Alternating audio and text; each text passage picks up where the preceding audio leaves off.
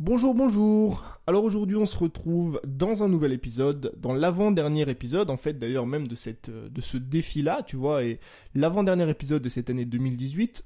Aujourd'hui, j'aimerais te parler d'un sujet euh, dont on, on, dont on t'a, pardon, sûrement déjà parlé euh, quand tu t'intéresses à l'entrepreneuriat, c'est la loi Parkinson. En fait, je me suis intéressé à cette loi à mes tout débuts. Quand j'ai démarré, la loi Parkinson, c'est quoi Enfin, quel est le principe de la loi Parkinson?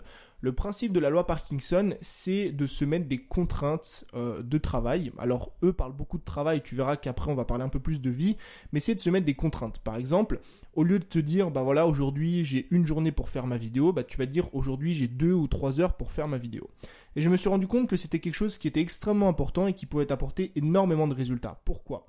Parce que dans notre quotidien, dans notre vie de création de contenu, dans notre vie de manière générale, on grandit toujours avec des statu quo. On grandit toujours avec des façons standards de faire, des façons standards de faire une vidéo, des, des, manières par défaut en fait. On grandit avec des on-dit, avec des avis et des expériences différentes dans tous les domaines.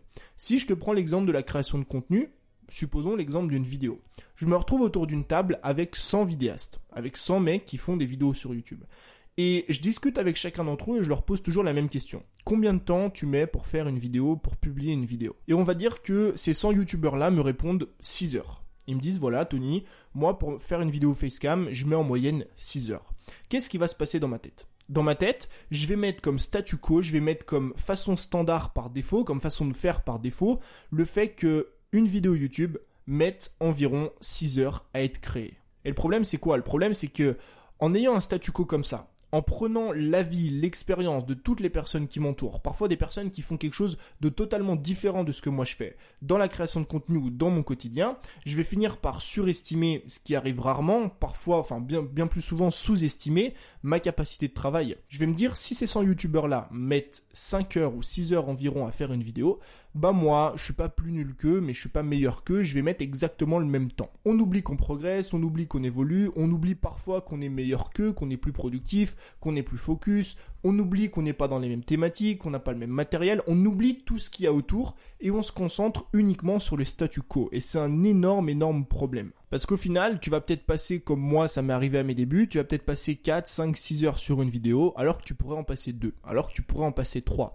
Et comme je te l'ai dit, la productivité, pour moi, c'est un des piliers, je suis convaincu, c'est un des piliers de la vie c'est un des piliers de la vie quand tu es créateur de contenu et quand tu es entrepreneur. Parce que le temps que tu vas gagner en étant productif, en cherchant à optimiser, en mettant en place des bonnes habitudes, en travaillant de manière intelligente, c'est du temps que tu vas pouvoir gagner sur le reste. C'est du temps que tu vas pouvoir gagner sur ta vie, c'est du temps que tu vas pouvoir passer avec ta famille, avec tes amis, dans tes relations. C'est du temps même, pourquoi pas, que tu vas pouvoir réinvestir dans ton business. Beaucoup de personnes raisonnent comme ça en matière de productivité et se disent, ok, moi j'ai pas envie d'optimiser mon temps parce que qu'est-ce que je vais faire après? Tu peux optimiser ton temps pour faire plus, pour faire mieux, pour vendre plus, pour vivre de ta passion. Si par exemple tu mets 6 heures supposons, tu mets 6 heures à faire une vidéo, ce qui est énorme. Tu mets 6 heures à faire une vidéo et tu publies 3 vidéos par semaine. Ça fait 18 heures de travail. Imagine si tu arrivais ne serait-ce qu'un instant à diviser ce temps de travail par 2. Au lieu de mettre 6 heures pour une vidéo, ce qui est énorme, tu mettais 3 heures. Ça veut dire que sur une semaine, tu passerais de 18 heures de travail à seulement 9 heures. Ça veut dire que tu te dégagerais sur une seule semaine, ce qui fait sur un mois pas loin de 36 heures dégagées, quasiment une semaine entière de travail dégagé sur un mois. Maintenant la question est, qu'est-ce que tu vas faire de ce temps? Est-ce que tu vas le passer avec tes amis, avec ta famille? Mais tu peux aussi le réinvestir dans ton business. Chaque semaine, travailler 9 heures en plus sur ton business, soit pour vendre des produits, soit pour mettre en place des coachings, soit pour créer des, des formations, enfin ce que tu veux.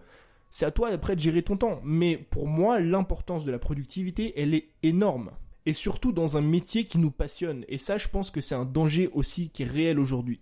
C'est que si tu aimes ton travail, si tu l'aimes réellement comme moi je l'aime aujourd'hui, bah, il faut que tu apprennes à être productif. Il faut que tu apprennes à optimiser. Il faut que tu apprennes justement à te détacher de sentiments d'amour pour la pratique.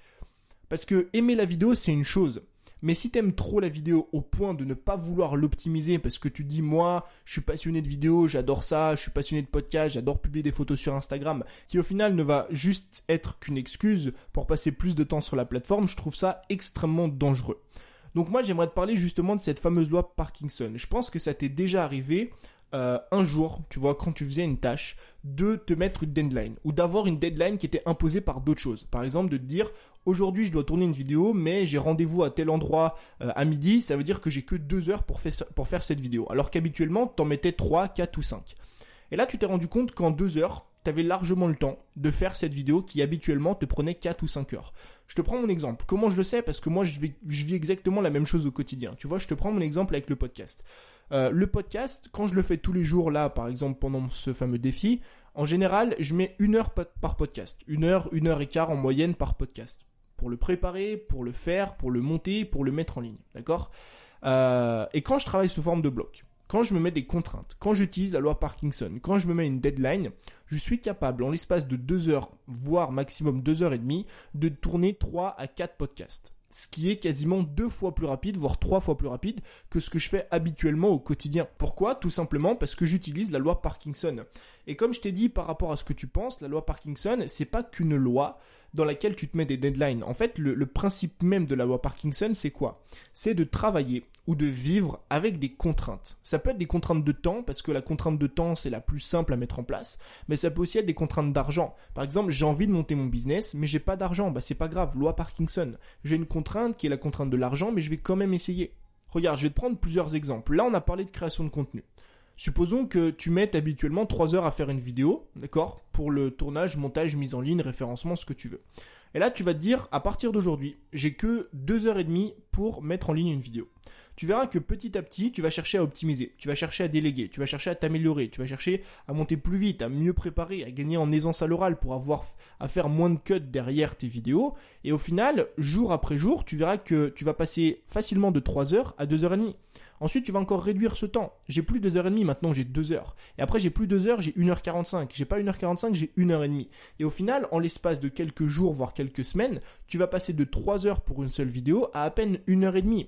Et sur une année, Là, évidemment, je te parle d'un jour, mais on peut compter en semaines, en mois et en années. Sur une année, c'est un temps gagné qui est énorme. Donc là, on a mis une contrainte de temps, mais ça peut aussi être d'autres contraintes dans d'autres domaines de ta vie.